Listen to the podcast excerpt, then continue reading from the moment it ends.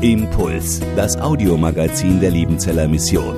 Predigten, Veranstaltungen und Specials weltweit am Leben dran. Impuls zum Nach- und Weiterdenken.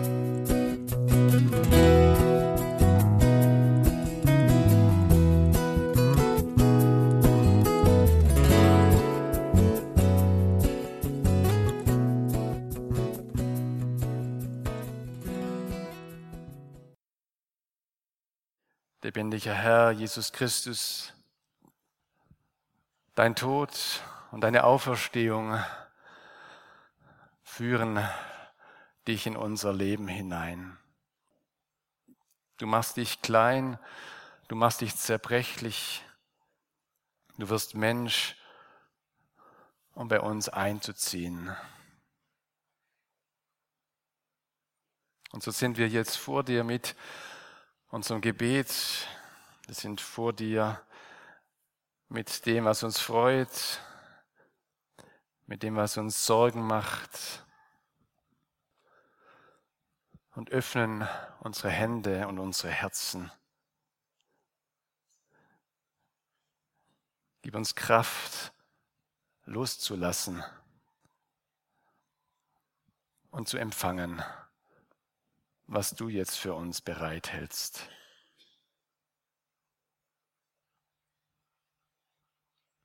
Danke, dass du uns hörst und erhörst, treuer Herr und Gott. Amen. Was wisst ihr noch über oder von euren Großeltern? Manche kennen ihre Großeltern, die sind noch richtig fest im Saft, die Jüngeren von uns. Und die Älteren, die erinnern sich noch an Großeltern, manche vielleicht auch nicht, weil sie schon vorher gestorben waren. Aber je älter man wird, umso mehr würde man noch die Großeltern etwas fragen wollen. Wie ist es mit unseren Urgroßeltern?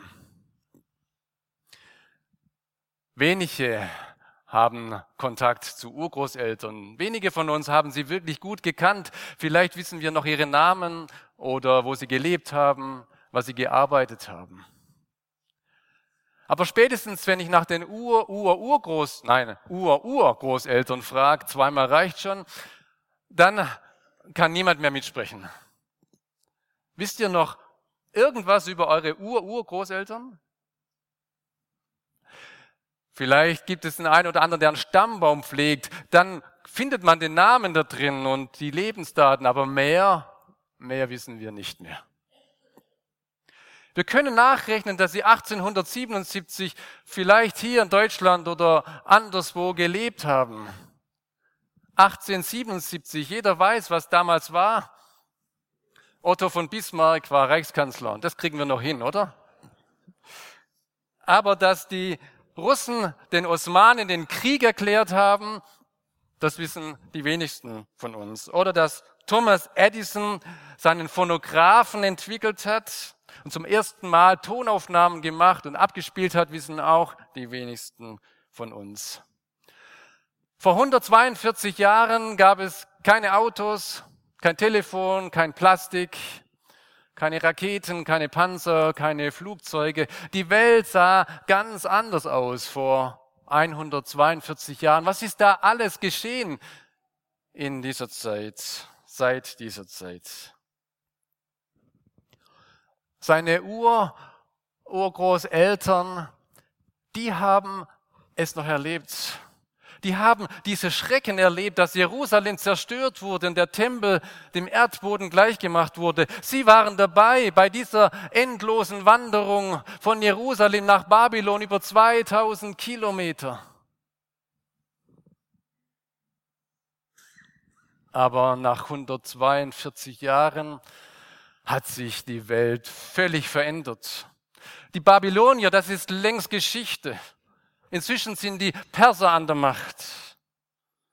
Und Darius der Erste regiert vom Nil bis zum Hindus 127 Länder.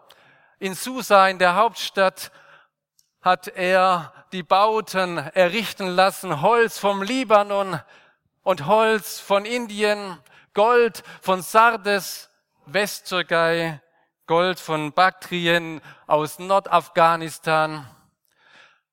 Die ganze Welt liegt ihm zu Füßen. In Susa spielt die Musik. Von Susa handeln auch die biblischen Werke, die geschrieben werden. Danielbuch, Estherbuch, Esra, Nehemia. Sie sind ohne Susa gar nicht zu denken. Und in Jerusalem in Jerusalem ist inzwischen Gras über die Ruinen gewachsen. Nein, es sind schon Bäume gewachsen auf den Ruinen, in denen die Vögel nisten. Jerusalem ist dem Erdboden gleich. Überall liegen Steine herum. Das war schon immer so. Fast immer so. 142 Jahre vorher stand da mal eine Stadt, ein Tempel war da. Und dieser Tempel wurde wieder aufgebaut, aber die Stadt lag immer noch in Trümmern bis zum 20. Regierungsjahr des Königs Darius.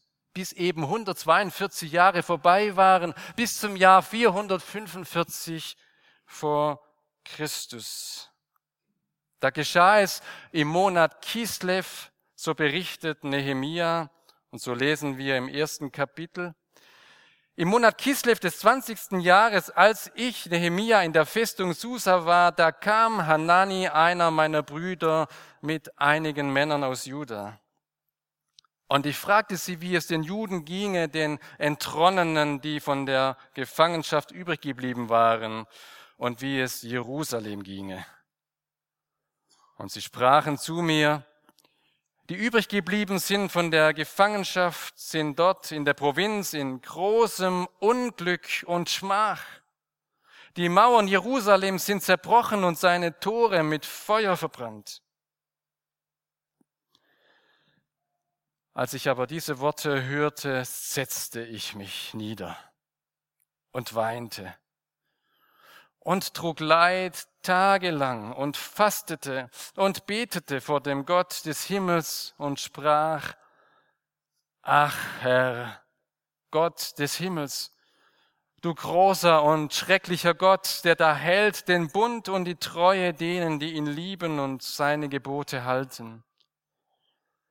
Lass doch deine Ohren aufmerken und deine Augen offen sein, dass du das Gebet deines Knechtes hörst, das ich jetzt vor dir bete, Tag und Nacht, für die Israeliten, deine Knechte.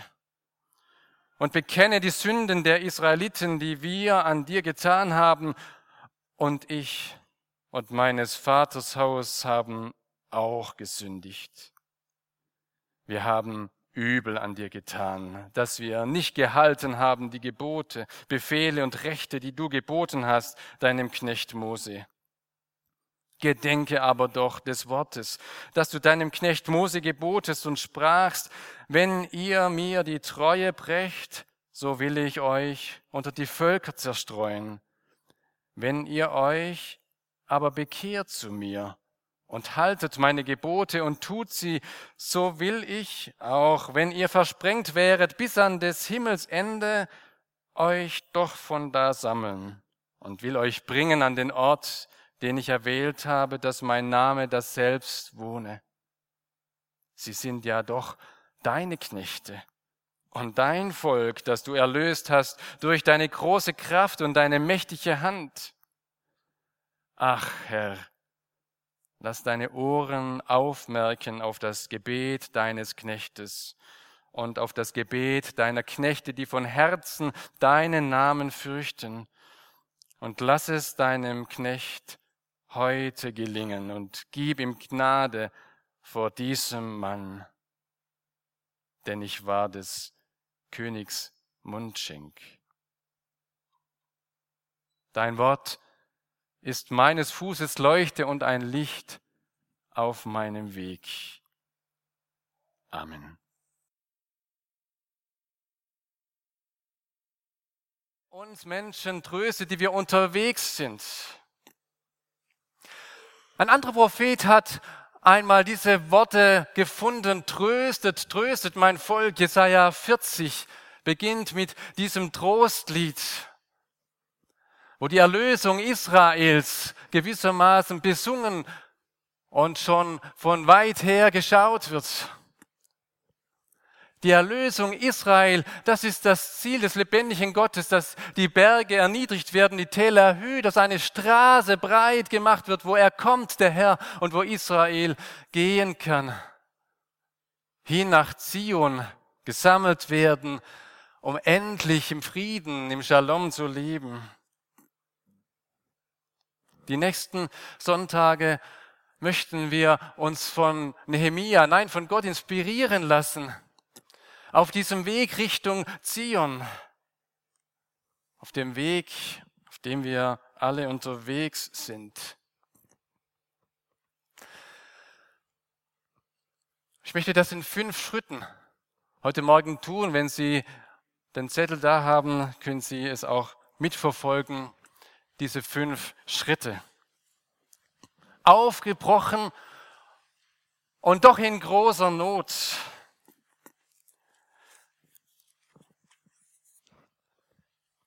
Sie haben diese Verheißung im Rücken gehabt. Tröstet, tröstet mein Volk.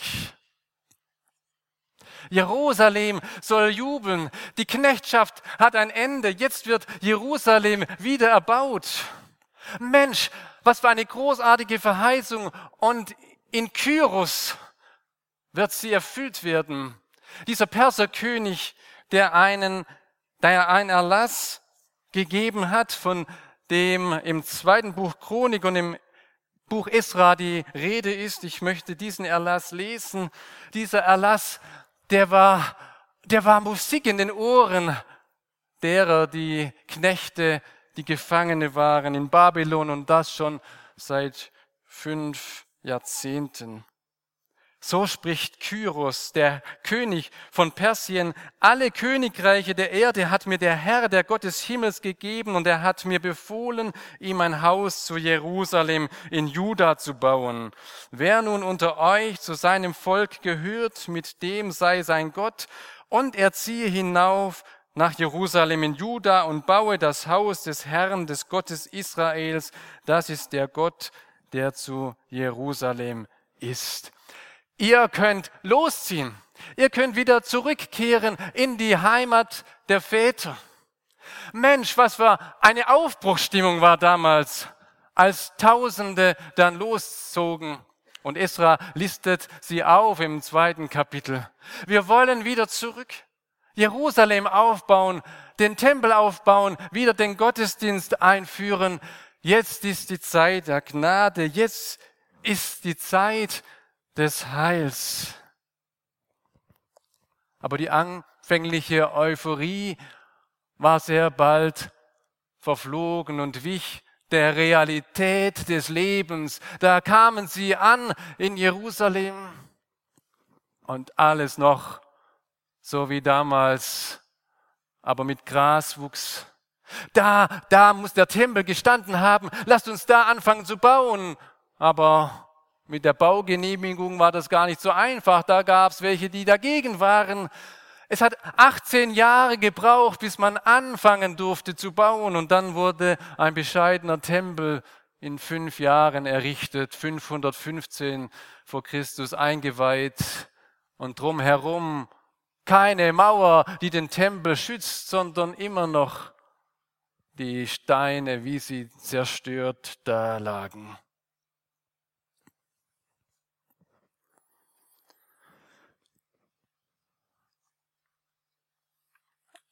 als Israel 1948 seinen Staat ausrief, da waren viele der Überzeugung, jetzt, jetzt ist die Zeit gekommen, dass Israel gesammelt wird und dass das Reich Gottes auf Erden endlich sichtbar wird. Jetzt endlich werden die prophetischen Verheißungen in Erfüllung treten. Jetzt wird das in Erfüllung treten, was Theodor Herzl 1897 in sein Tagebuch schreibt. Der Judenstaat wird kommen. In fünf Jahren oder spätestens in 50 wird es jeder einsehen und nach 51 Jahren ist der Staat gegründet worden. Und 70 Jahre später immer noch Raketen, immer noch Krieg, immer noch nicht Reich Gottes sichtbar auf Erden. Vielmehr Unglück und Schmach. Da sind wir zum Glauben gekommen. Erinnert euch, wie das damals war. Große Euphorie. Ich darf an Jesus glauben. Ich bin angenommen. Ich darf sein Kind sein. Da ist eine Gemeinde. Ich komme dazu. Und was ist nach 18 Jahren, nach 50, nach 70 Jahren geworden? Nein, so richtig Reich Gottes, wie ich mir vielleicht das anfangs vorgestellt habe, habe ich nicht vorgefunden. Ich bin enttäuscht. Es ist nicht das eingetroffen, was ich mir vielleicht anfangs erdacht oder erglaubt habe. Wie haben wir damals vor 120 Jahren gestartet als Liebenzeller Mission mit der Vision von Lina Stahl, dass hier ein feuerspeiender Berg entstehen oder ausbrechen soll. Und dann, was war alles in den 120 Jahren alles drin? An Enttäuschung, an Unglück, an Schmach und Schande. Aufgebrochen mit viel Enthusiasmus und dann irgendwo gemerkt, es ist nicht der Himmel auf Erden, in dem wir unterwegs sind, sondern da ist Not da, Unglück, Schmach und Schande. Der Apostel Petrus und der Bruder von Jesus, der Jakobus, die waren Realisten. Und die haben ihre Brüder und Schwestern angesprochen in ihren Briefen im ersten Vers. Wir schreiben euch denen, die in der Diaspora leben, die in der Zerstreuung leben, die zwar den Messias Jesus geschaut haben, die ihm nachfolgen, aber die trotzdem noch unterwegs sind in vielerlei Verfolgung und im Unglück dieser Welt leben, die noch nicht am Ende angekommen sind.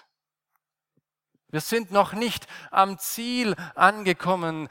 Das sprechen sie gleich am ersten Brief, am ersten Vers, im ersten Vers ihres Briefes aus. Wir sind noch nicht am Ziel angekommen, wenn wir aufgebrochen sind, um zu glauben, um den Weg mit Jesus zu gehen. Wir haben mit Not zu kämpfen. Und ich bin beim zweiten. Die Not in Jerusalem, die geht dem Nehemia zu Herzen. Er bekommt Besuch von seinem Bruder Hanani. Und Hanani erzählt, was er alles erlebt in Jerusalem. Menschenskind hinter der großen Wüste, da geht der Bär ab. Wir haben gestartet als Tellerwäscher und sind inzwischen Millionäre geworden. Wow, Gott hat uns gesegnet. Der Tempel ist gebaut worden. Wir hatten kürzlich 70-jähriges Jubiläum unseres Tempels. Mensch, Nehemia, du müsstest eigentlich in Jerusalem sein. Du hast was verpasst. So würden wir vielleicht erwarten. So würden wir uns das wünschen, dass er erzählt. Aber Hanani sagt, die übrig geblieben sind von der Gefangenschaft, sind dort in der Provinz in großem Unglück und Schmach. Die Mauern Jerusalems sind zerbrochen und seine Tore mit Feuer verbrannt. Wir konfrontieren dich, Nehemia, mit der Realität des Lebens. Es ist nicht alles Gold, was glänzt. Wir haben es uns auch anders vorgestellt, ehrlich. Wir leiden drunter, dass Jerusalem immer noch keine Mauern hat, dass die Gemeinde so desolat dasteht. Wir leiden darunter und wir sagen dir die ganze Wahrheit, so ist es. Wir machen dir nichts vor. Und Nehemia, der muss sich setzen. Der ist erschüttert. Es ist wie eine Todesnachricht, die er hört. Das kann doch nicht sein, dass sich das so entwickelt hat. Das kann doch nicht sein, dass Gottes Volk so jämmerlich dort lebt und vegetiert statt existiert. Das kann doch nicht sein, dass Gottes Volk so gottverlassen dort lebt. Die Not geht ihm zu Herzen.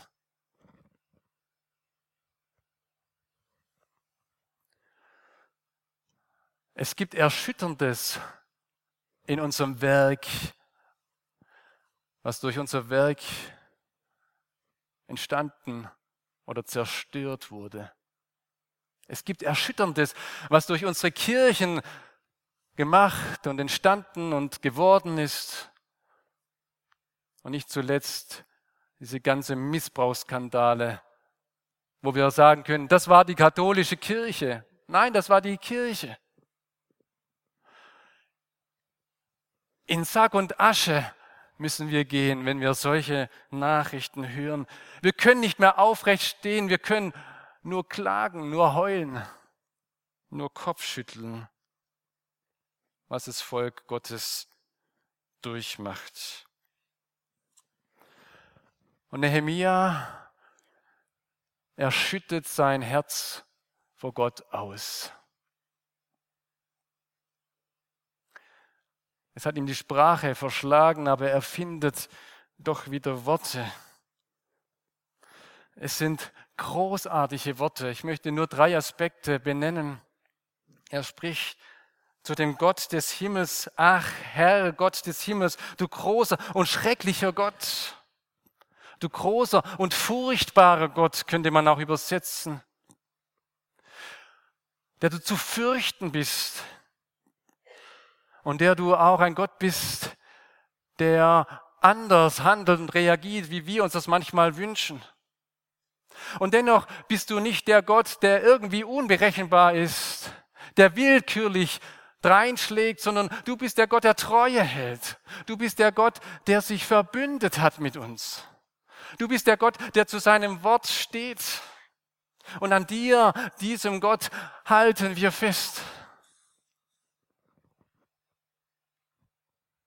Du bist der Gott, der sich verbündet hat. In Jesus hast du dich verbündet, du hast dich zu uns gestellt.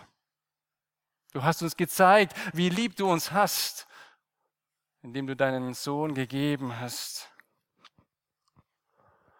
Und einseitig uns gezeigt hast, so geht Liebe. Mein Leben habe ich dir gegeben, damit du antworten kannst. Nehemia steht vor diesem großen Gott und er klagt ihm seine Not. Aber er macht es so, dass er das Volk und seine Not Gott in die Hände gibt. Und er spricht nicht von meinem Volk und von meinen Brüdern und Schwestern, sondern es ist dein Volk, es sind deine Kinder, es ist das Volk, das du erwählt und erlöst hast. Und jetzt bitte sorg für dein Volk. Er gibt die Last weiter an seinen Gott. Und wenn Nehemia von sich spricht, dann sagt er, und wir haben Sünde auf uns geladen. Wir haben Schuld auf uns geladen. Wir sind schuldig geworden. Und da gehöre ich dazu und meine Familie auch. Eine Bußbewegung beginnt. Und der Erste, der Buße tut, ist Nehemia. Wisst ihr, wie lange er gebetet hat und gerungen hat? Nicht nur einen Tag, nicht nur eine Woche, nicht nur einen Monat.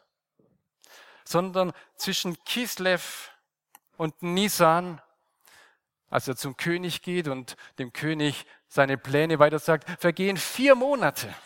Vier Monate dreht sie ihm den Magen um. Vier Monate kämpft er vor Gott mit seinem Gebet.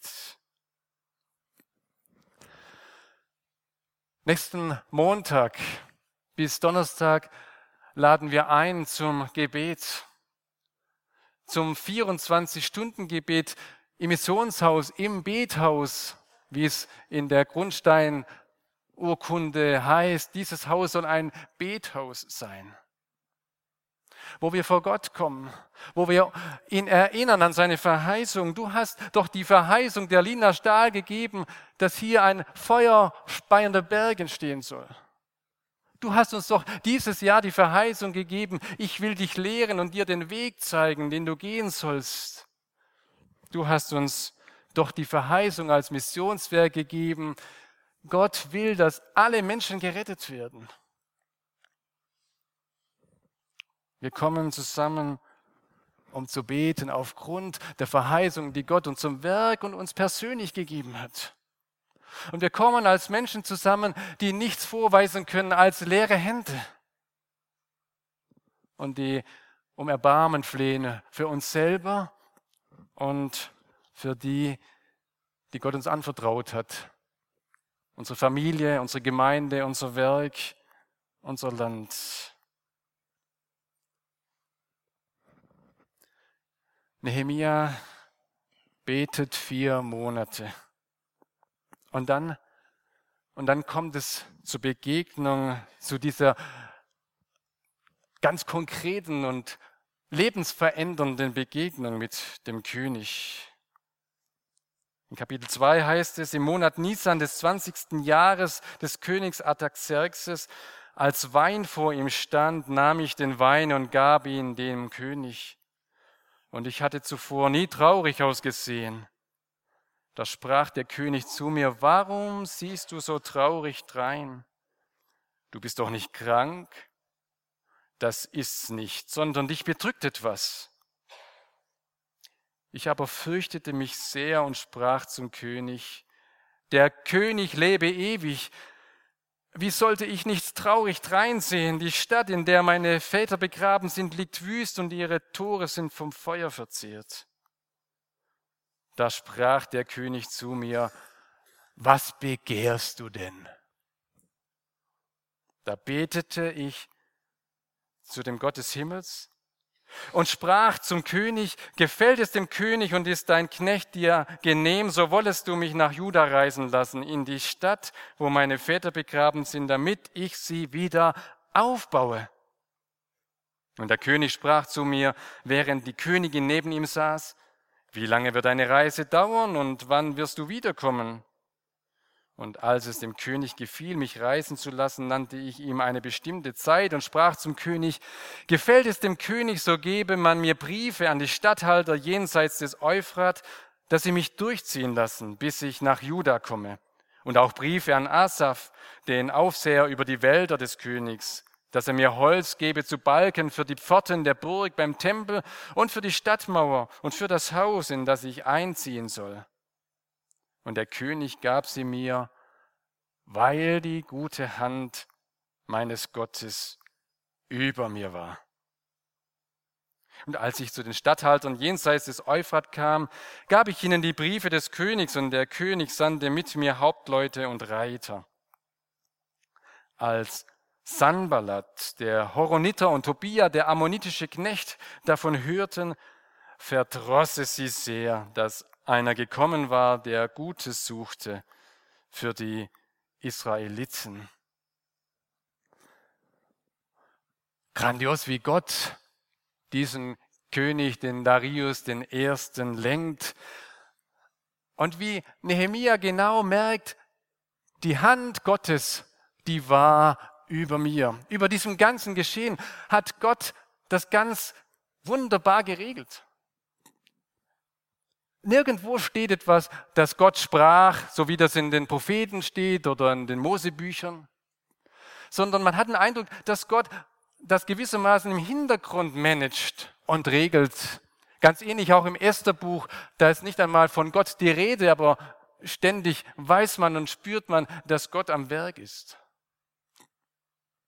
Nehemia erfährt eine Berufung durch Gott im Beten, im Fasten, dadurch, dass Gott ihm das so aufs Herz legt, du musst zurück zu den Brüdern und Schwestern nach Jerusalem, auch wenn du alles aufgeben musst hier in Susa. In der Studienlebensgemeinschaft haben die Studenten dafür gebetet, dass Gott Menschen unter den Studenten beruft, dass er ihnen was ins Herz hineingibt, wo sie sagen, ja, das ist der Weg, den Gott mit mir gehen will. In den letzten Tagen haben einige davon erzählt, wie Gott ihnen etwas ins Herz gelegt hat, wie Gott ihnen etwas so aufs Herz gelegt hat, dass sie losgehen möchten, dass Gott ihnen den Weg zeigt, den sie gehen sollen. Gott lenkt den König. Und der König, der verhilft nun dem Nehemia zum Aufbruch. Was für ein fantastischer König, was für ein fantastischer Arbeitgeber.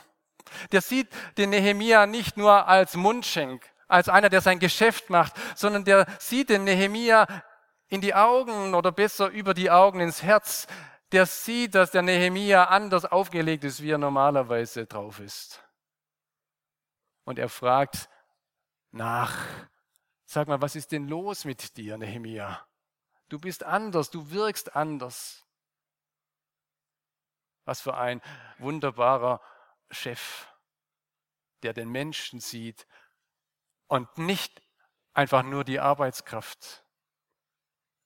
Und was für ein Vertrauen dass der Nehemia ehrlich sein kann vor einem Herrscher, der alle Macht hat auf Erden.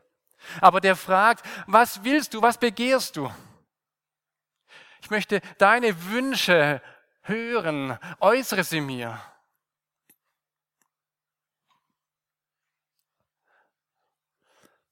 Was für ein Chef, ein Arbeitgeber, der sein Mitarbeiter fragt, was ist dein Wunsch?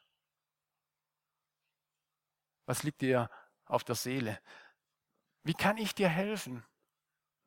Und der Nehemia sagt, was sein Wunsch ist. Ich will nach Jerusalem, um Jerusalem aufzubauen. Und ich brauche deine Hilfe, König.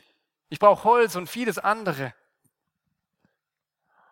Und der König Darius, der lässt ihn nicht einfach nur ziehen, sondern der schickt ihn gewissermaßen los. Ich weiß nicht, ob schon klar war, dass er zwölf Jahre weg sein wird für den König. Aber dieser König nimmt dieses Risiko auf sich und sagt, du gehst. Auch wenn ich einen ganz treuen Mitarbeiter verliere. Der Mundschenk, das ist der Mitarbeiter des Vertrauens. 100% Vertrauen braucht er auf diesen Mann, denn viele wollen ihn vergiften. Viele wollen ihm das Leben nehmen. Und wenn der Mundschenk irgendwo untreu wird, dann ist der König dran. Der Mundschenk ist der engst Verbündetste für den König und den lässt er jetzt ziehen und ich weiß nicht, ob er schon einen anderen Kandidaten bereit hat. Aber der Sog ist so stark, den Gott verursacht, dass selbst Darius einstimmt. Und Nehemia bricht los. Er lässt seine Stellung hinter sich, sein Wohlstand, sein schönes Haus und geht in eine ganz ungewisse Zukunft er kann nicht mal geschwind hinfliegen, sich die Situation anschauen, sondern er wird zwei, drei Monate unterwegs sein, auf dem Kamelrücken oder vielleicht ein Pferd, aber Kamele wäre wahrscheinlich besser, wenn es durch die Wüste geht oder sie gehen entlang an den Flüssen Tigris, Euphrat. Er geht los, ohne genau zu wissen, was auf ihn zukommt, aber er weiß, Gott hat mich gerufen, Jerusalem aufzubauen. Und wie das bei unseren spannenden Geschichten ist, ist es auch in der Geschichte Gottes, da wo einer losgeht im Auftrag Gottes, da gibt es dann andere, die das nicht wollen. Die Gegenspieler, die Feinde, die sich dagegen auflehnen.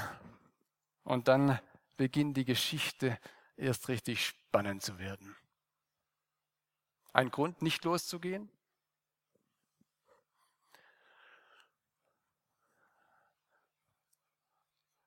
Dann erfahren wir keine Feinde, aber wir erfahren auch nicht das gnädige Handeln Gottes. Bist du bereit aufzubrechen? Will dich Gott irgendwo anders haben?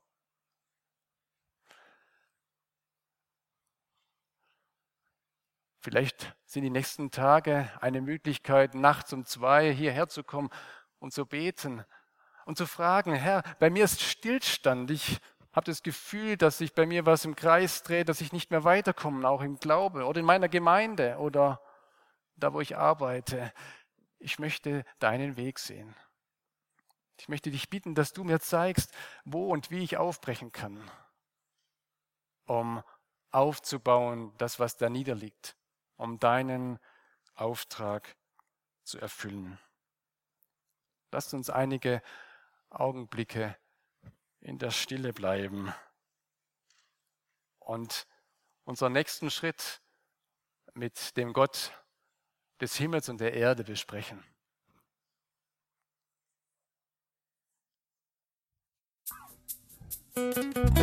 Impuls ist eine Produktion der Liebenzeller Mission. Haben Sie Fragen? Würden Sie gerne mehr wissen?